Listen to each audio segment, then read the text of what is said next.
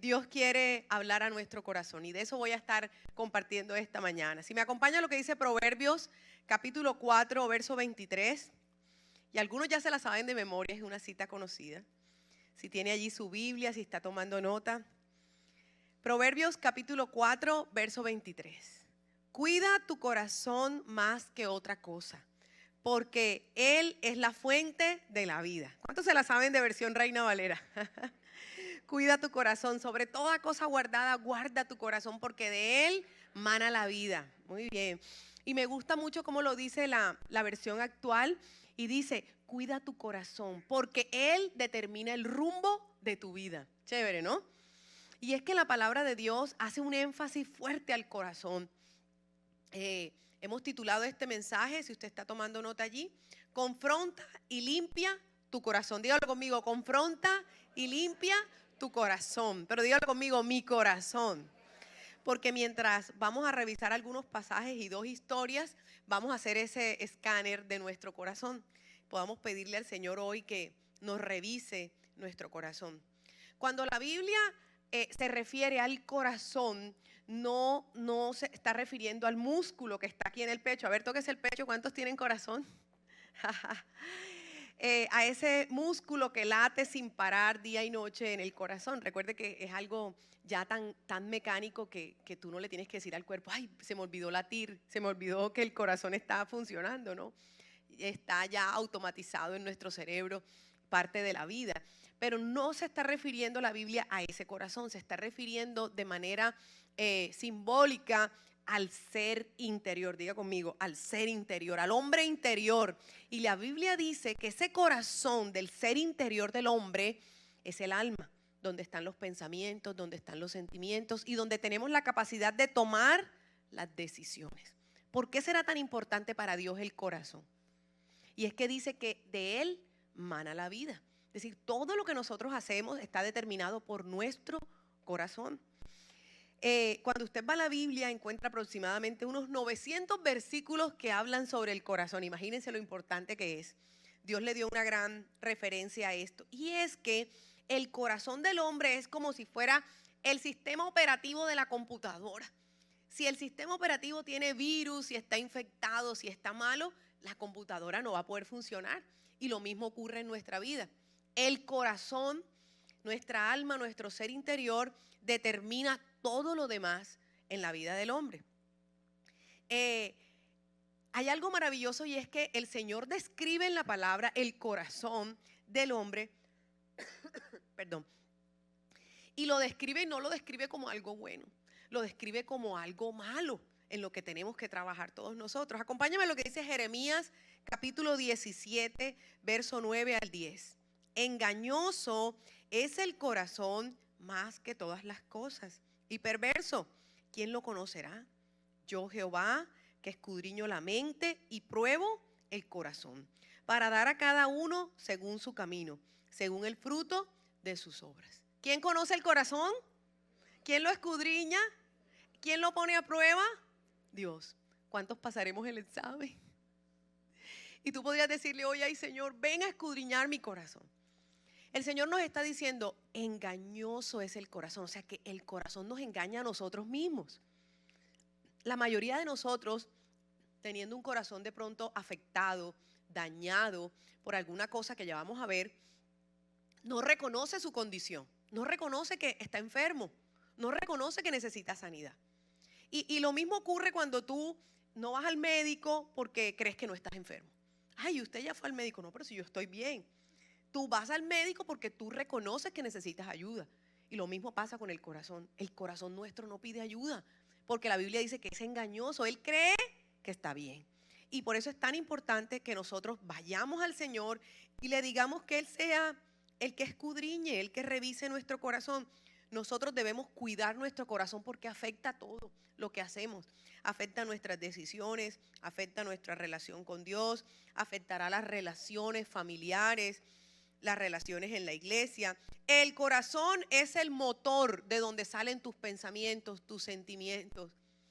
Eh, el corazón, podríamos decir que eh, es tan transparente a los demás que no oculta lo que tiene.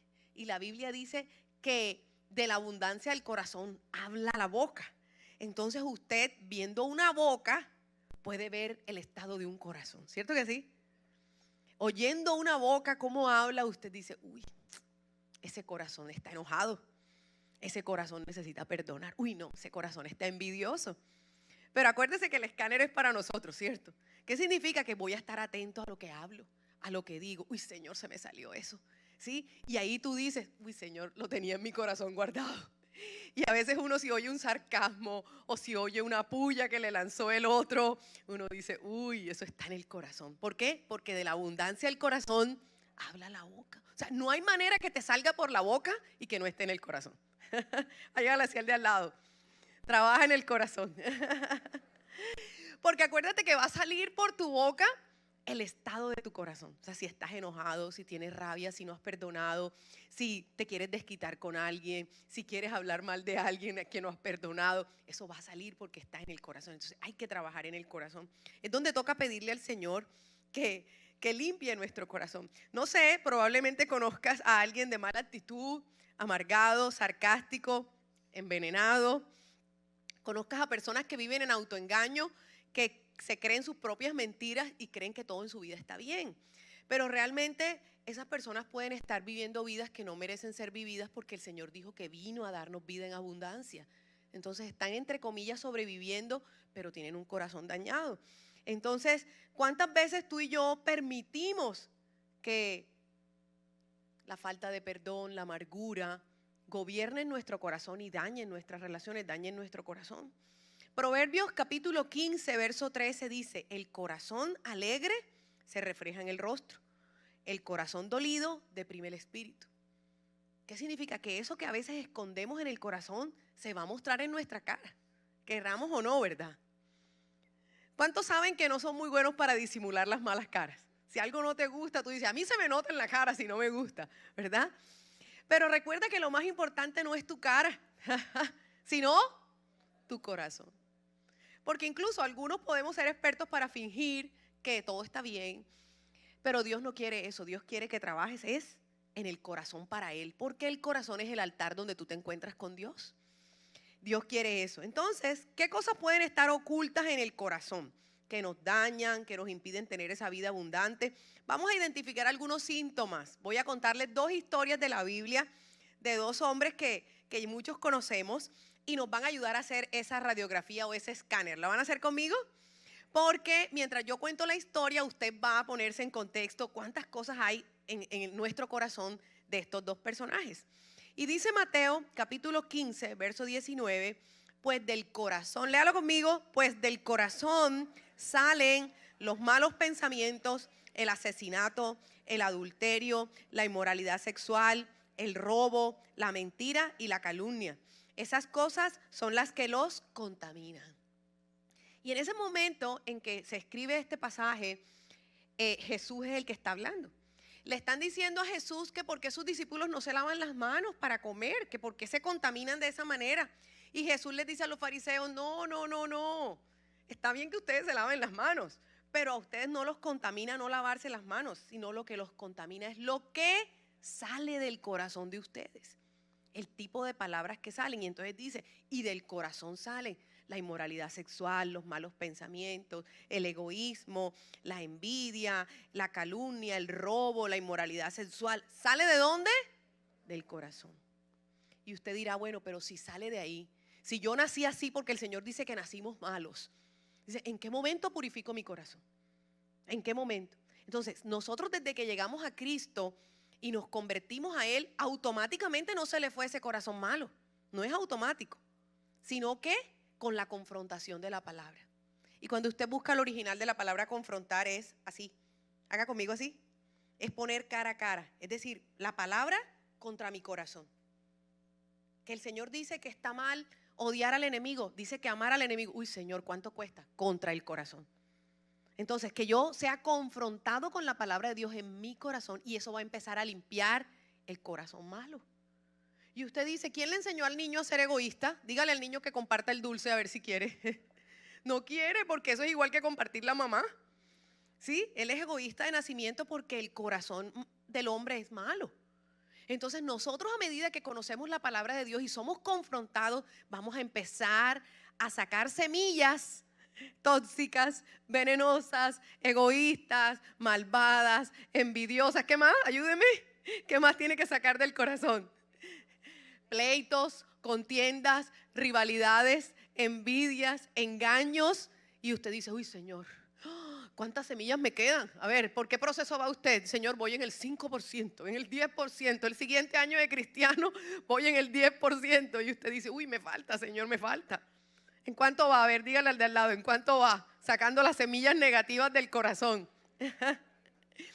y dice la palabra, ahora sembrando la semilla de la palabra de Dios que te dice que tienes que perdonar, que tienes que amar, que si otro te hace daño le tienes que poner la otra mejilla, no darle diente por diente, ojo por ojo, diente por diente.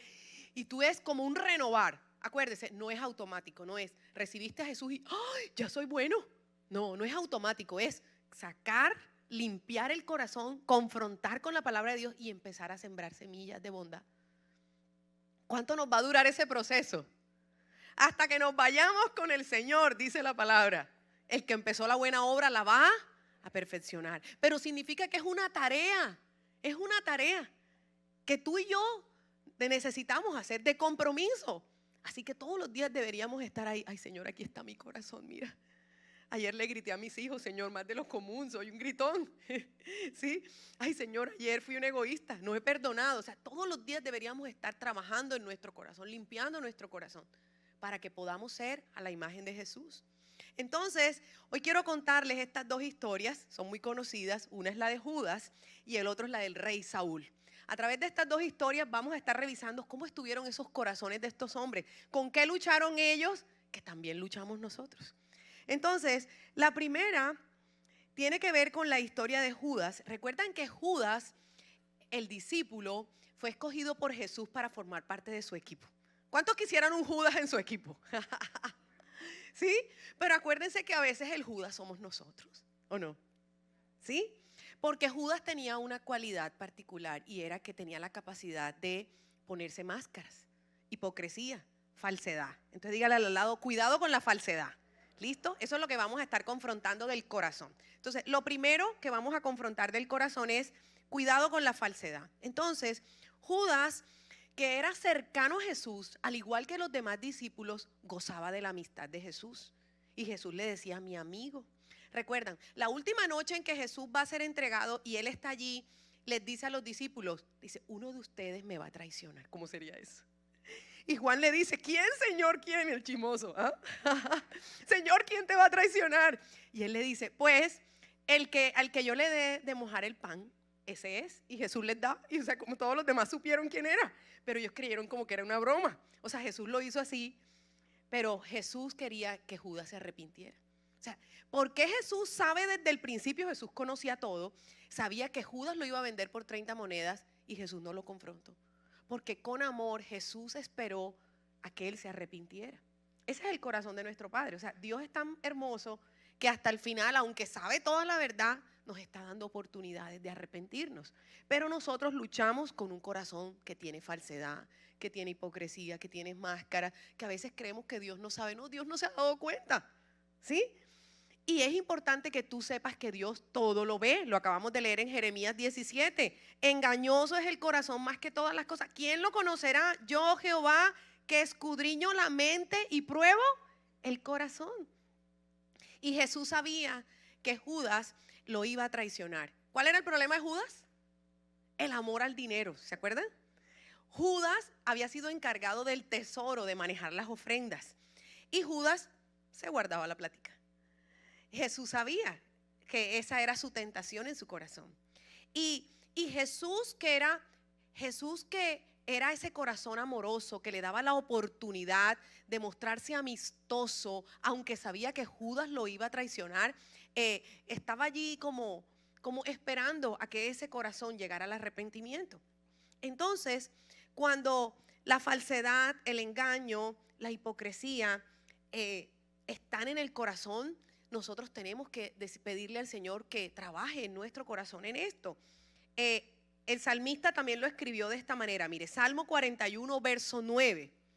Hasta mi mejor amigo en quien tenía plena confianza, quien compartía mi comida, se ha puesto en mi contra. Entonces Jesús sabía que Judas compartía el plato con él.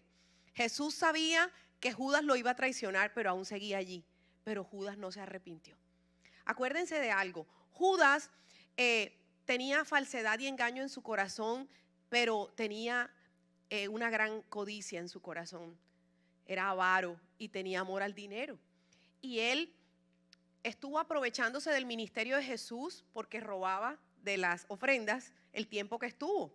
Pero cuando sabía, supo que Jesús iba a ser capturado para que lo mataran, él dijo, no, pues esta es mi oportunidad, yo lo vendo, ¿sí? Y él lo vendió por 30 monedas de plata, pero la historia nos cuenta que Judas no pudo disfrutar las 30 monedas. ¿Se acuerdan cómo terminó Judas? Ahorcado, se suicidó, la culpa no lo dejó, no pudo disfrutar del amor de Jesús, no se pudo arrepentir, no pudo cumplir el propósito que Dios tenía establecido para él. Así que nosotros tenemos que confrontar en nuestro corazón la falsedad. Y quiero que lo piense de esta manera. Puedo estar en relaciones, puedo estar en lugares, puedo estar en negocios como Judas, ¿verdad? Estar, pero mi corazón no está allí. Puedo estar en un matrimonio donde me tocó estar, me tocó, pero mi corazón no está. Puedo estar en una sociedad, en un negocio, ay, yo me hice socio de este cuando éramos mejores amigos y ahora somos enemigos, pero no podemos liquidar la sociedad. Puedo estar en cosas donde mi corazón no está. Y tú dices, ¿qué hago? ¿Traiciono? ¿Me hago el loco? ¿O voy a Dios para que sane mi corazón? Tendría que ir a Dios y decirle, Señor, me está costando esto, sáname. Sana mi corazón, Dios. Y arrepentirse de pronto si no hicimos cosas buenas, si estamos ahí con falsedad, con máscaras. Y aún preguntarle, Señor, ¿por qué sigo aquí? ¿Por qué Judas seguía allí?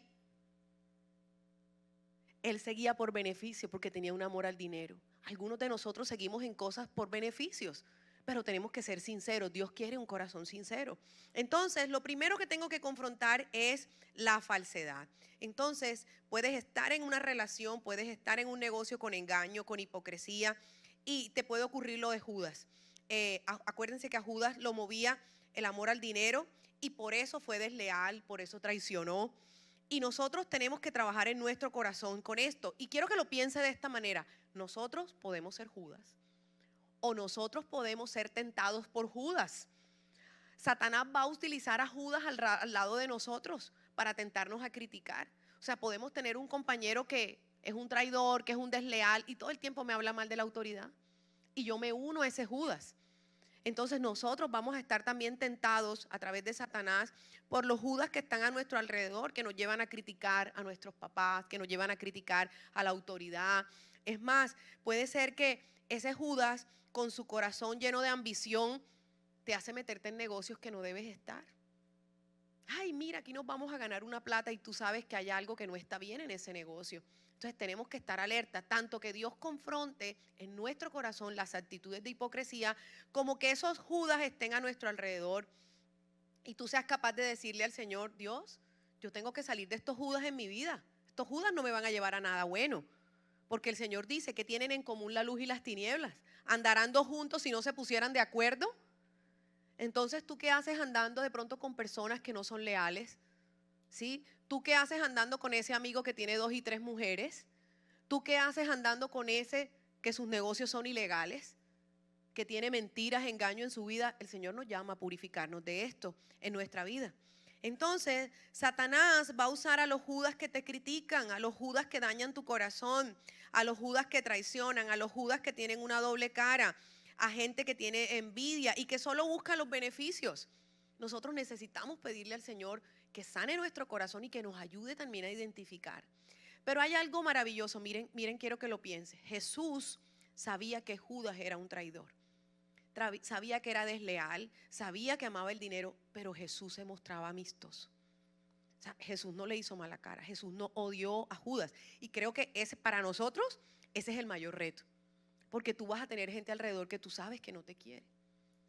Y tú dices, bueno, y entonces que me pongo bravo con todo el que, el que me va a traicionar, me pongo bravo con ese que yo sé que, que me quiere robar el puesto, me pongo bravo con ese que aquel que yo sé que habla mal de mí. No, o sea, tienes que ir a Dios, sanar tu corazón y aún así ser amistoso. Saludar, amar y seguir, porque Jesús siguió hasta el final y ese es nuestro modelo para guardar nuestro corazón.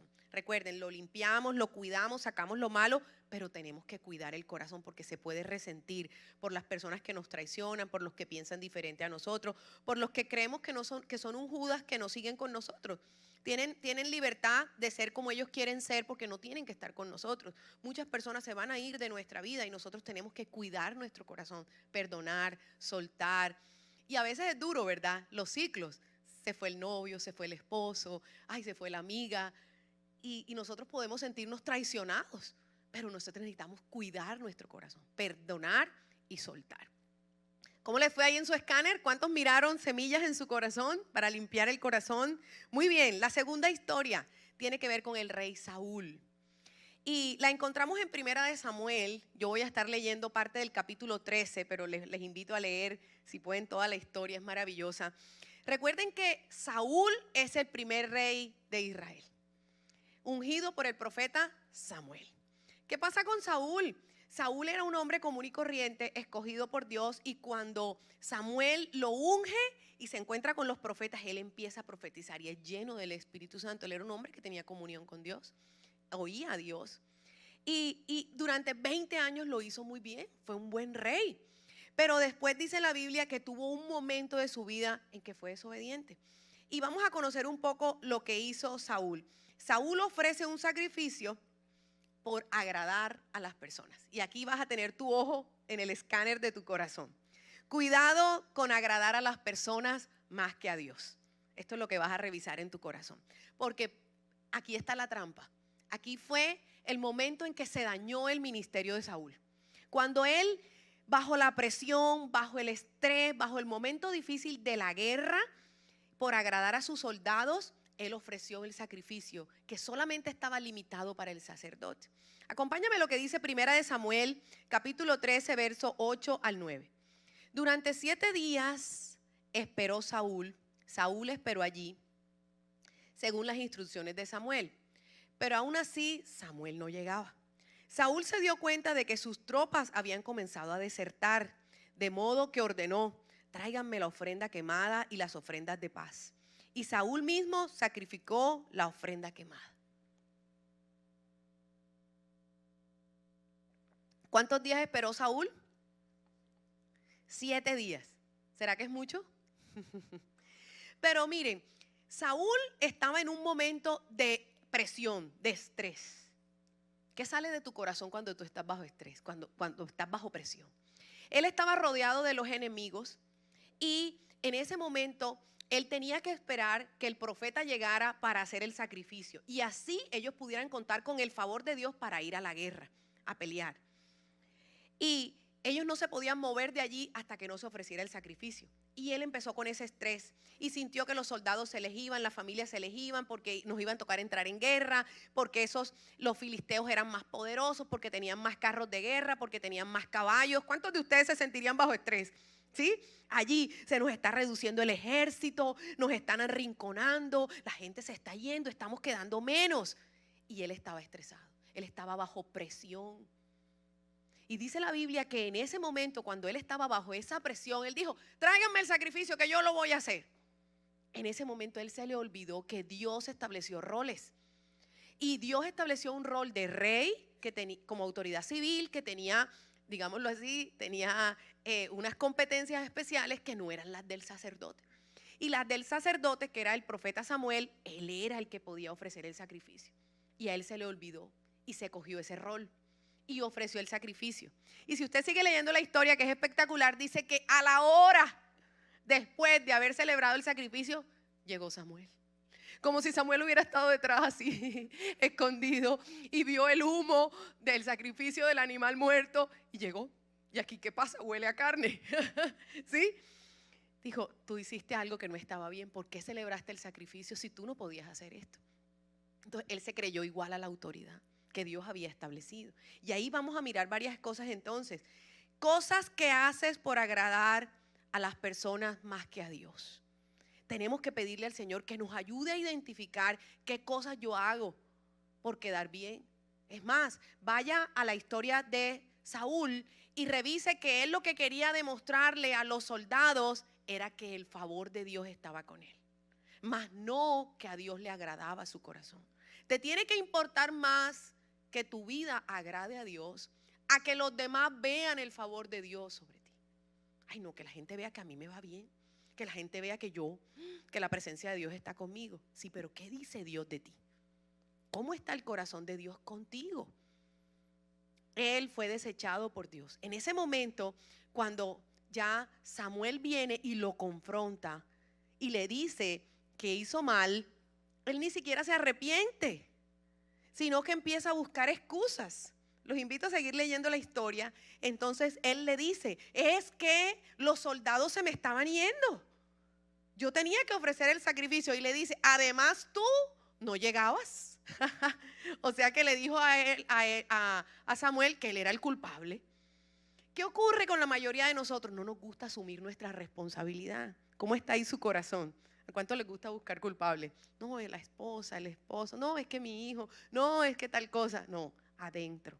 Samuel estaba esperando que Saúl se arrepintiera. Bueno, Dios estaba esperando que Saúl se arrepintiera y nunca se arrepintió. Y en ese momento dice la palabra que el Señor quitó su presencia y le dijo, tu reinado ya no permanecerá. Y una de las bendiciones de los reyes era que su legado siguiera por generaciones hasta que sus hijos estuvieran establecidos ahí por muchos años. Sus hijos, sus nietos en el legado. Y el Señor le dijo, tu reinado no permanecerá. Ahora me he buscado un hombre conforme a mi corazón. Y en ese momento el Señor quitó la presencia de él y miró a David, que fue el siguiente rey de Israel. Entonces, hay momentos en que si yo no trabajo en que quiero agradar a Dios por encima de la presión, por encima del estrés, por encima de lo que dicen los amigos, por encima de lo que dice mi familia, incluso por encima de lo que dice mi familia. Mire, yo lo escucho de mujeres que, ay, yo no vengo a la iglesia porque mi esposo no le gusta la iglesia. Bueno, ¿y a cuál le gusta a tu esposo? No, no le gusta ninguna. Yo le dije, ay, sí está mal. Listo. Porque si su esposo no le gusta la iglesia, él no se puede meter en su relación con usted, con Dios. Yo le debo sujeción y respeto a mi esposo hasta donde no me limite mi relación con Dios, porque primero está Dios. Mire, he tenido hijos aquí luchando con que sus papás no quieren que vengan a la iglesia. Yo le digo, pórtate divinamente en la casa y dice, mamá, yo te obedezco en todo, pero hoy es mi día de ir a la iglesia, no te metas con eso. ¿Por qué? Porque primero está agradar a Dios antes que a los hombres muy importante que nosotros entendamos que Dios está mirando eso en nuestro corazón. Entonces, imagínese ese momento en que las tropas están presionando alrededor de Saúl para decirle, nos van a matar. ¿Sí? La presión, el estrés. ¿Qué presiones tienes tú alrededor? No sé, presiones de los amigos, presiones de la familia. Ay, ahora te volviste cristiano. Ay, ahora vas a la iglesia. Ay, ahora vas a hacer esto. Ay, ahora das tus diezmos y ofrendas. ¿Qué presiones tienes? ¿Qué cosas haces por agradar a la gente y no escoges a Dios? Y aquí el Señor quiere que tu corazón sea firme para que enfrentes todo eso y puedas llegar a ser esa persona conforme al corazón de Dios. Eh, Saúl tuvo que hacer algo para impresionar al pueblo y para ganarse el apoyo del pueblo para que no lo dejaran solo en la batalla. Entonces, allí nosotros vamos a tener que preguntarle al Señor cuántas cosas estamos haciendo por impresionar, por ganar, por quedar bien, incluso a veces por orgullo, acuérdense. Pero no porque le estamos preguntando a Dios cuál es su voluntad, qué es lo que realmente Él quiere para nuestra vida. ¿De qué debemos limpiar nuestro corazón? Voy a hacerte un resumen rápidamente, viendo estas dos historias. Lo primero, de la amargura, cuando guardas rencor, cuando no perdonas. ¿Qué más? De la baja autoestima, que te hace sentir menos que los demás. De las heridas de rechazo, cuando sientes que fueron injustos contigo. Del apego al pasado, de esos ciclos que tenemos con cosas, con personas, con relaciones que no soltamos tenemos que limpiar nuestro corazón de las palabras negativas, de las que decimos nosotros y de las que dijeron de nosotros. No es que allá dijeron de usted tal cosa y eso queda en nuestro corazón. Tenemos que limpiar nuestro corazón de la queja. ¿Cuántos saben que luchan con la queja? Ay, es que hoy es lunes, toca trabajar. No, qué bendición que es lunes y tienes vida y que tienes trabajo.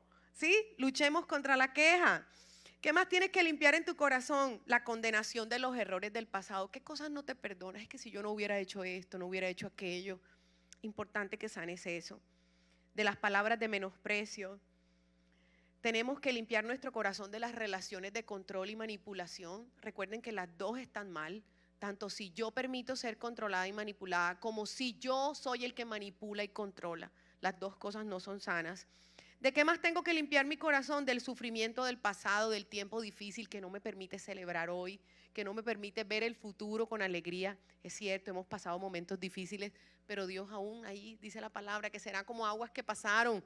Cuando ya llega la sanidad de Él, tú dices, sí, yo viví eso difícil, viví el COVID, estuve en la clínica, se me murió mi pariente, o sea, pasamos tiempos difíciles, pero Dios quiere que eso también pase, que eso también lo sanes. ¿De qué más tengo que sanar mi corazón? De las relaciones posesivas y de dependencia. Ay, si te vas me muero. ¿Sí? Dios no quiere que tengamos esas relaciones de dependencia emocional. Tenemos que sanar nuestro corazón del abandono y del desamor.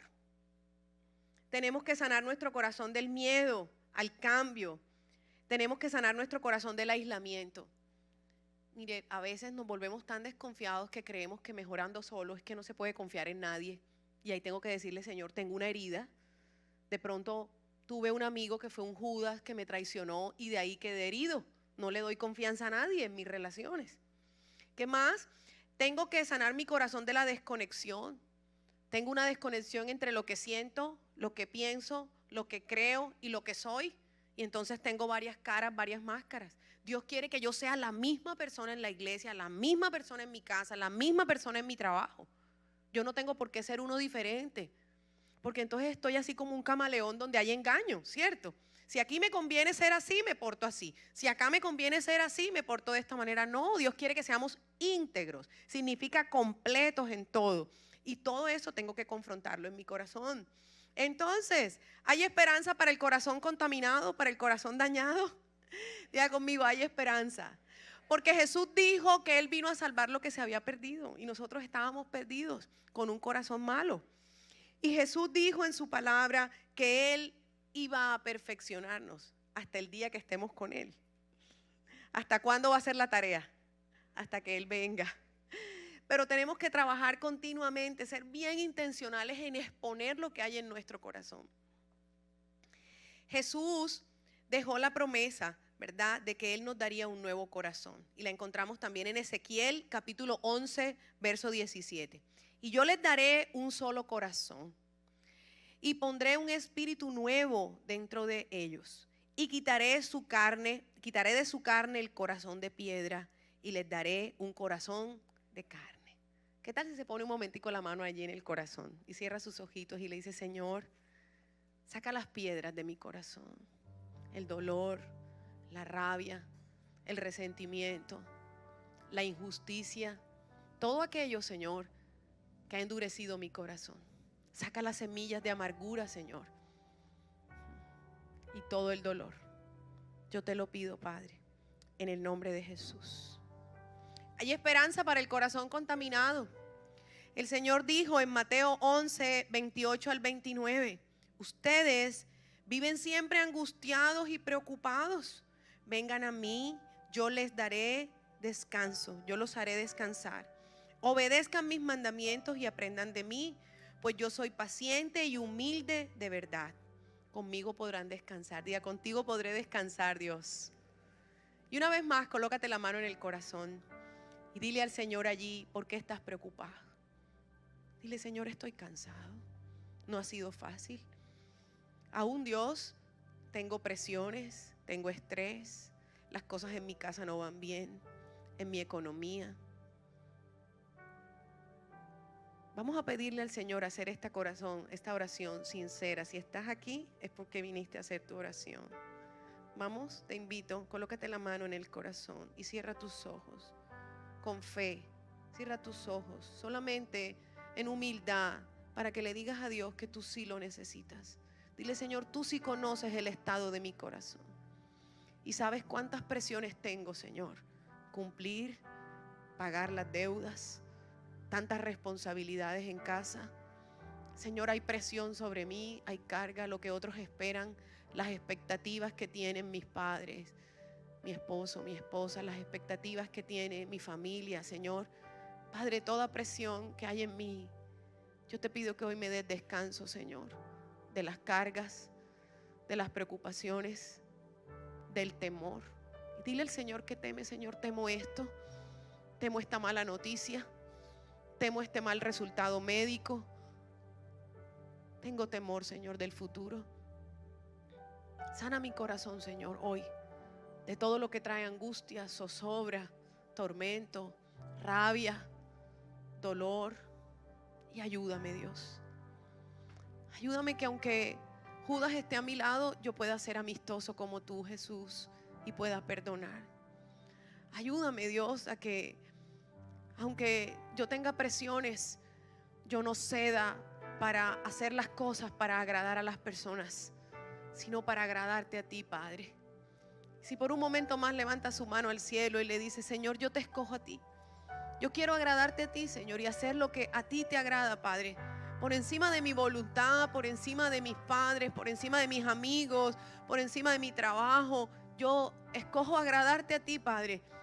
Y eso requiere valentía. Dame fuerza, Señor. Dame fuerza para perseverar.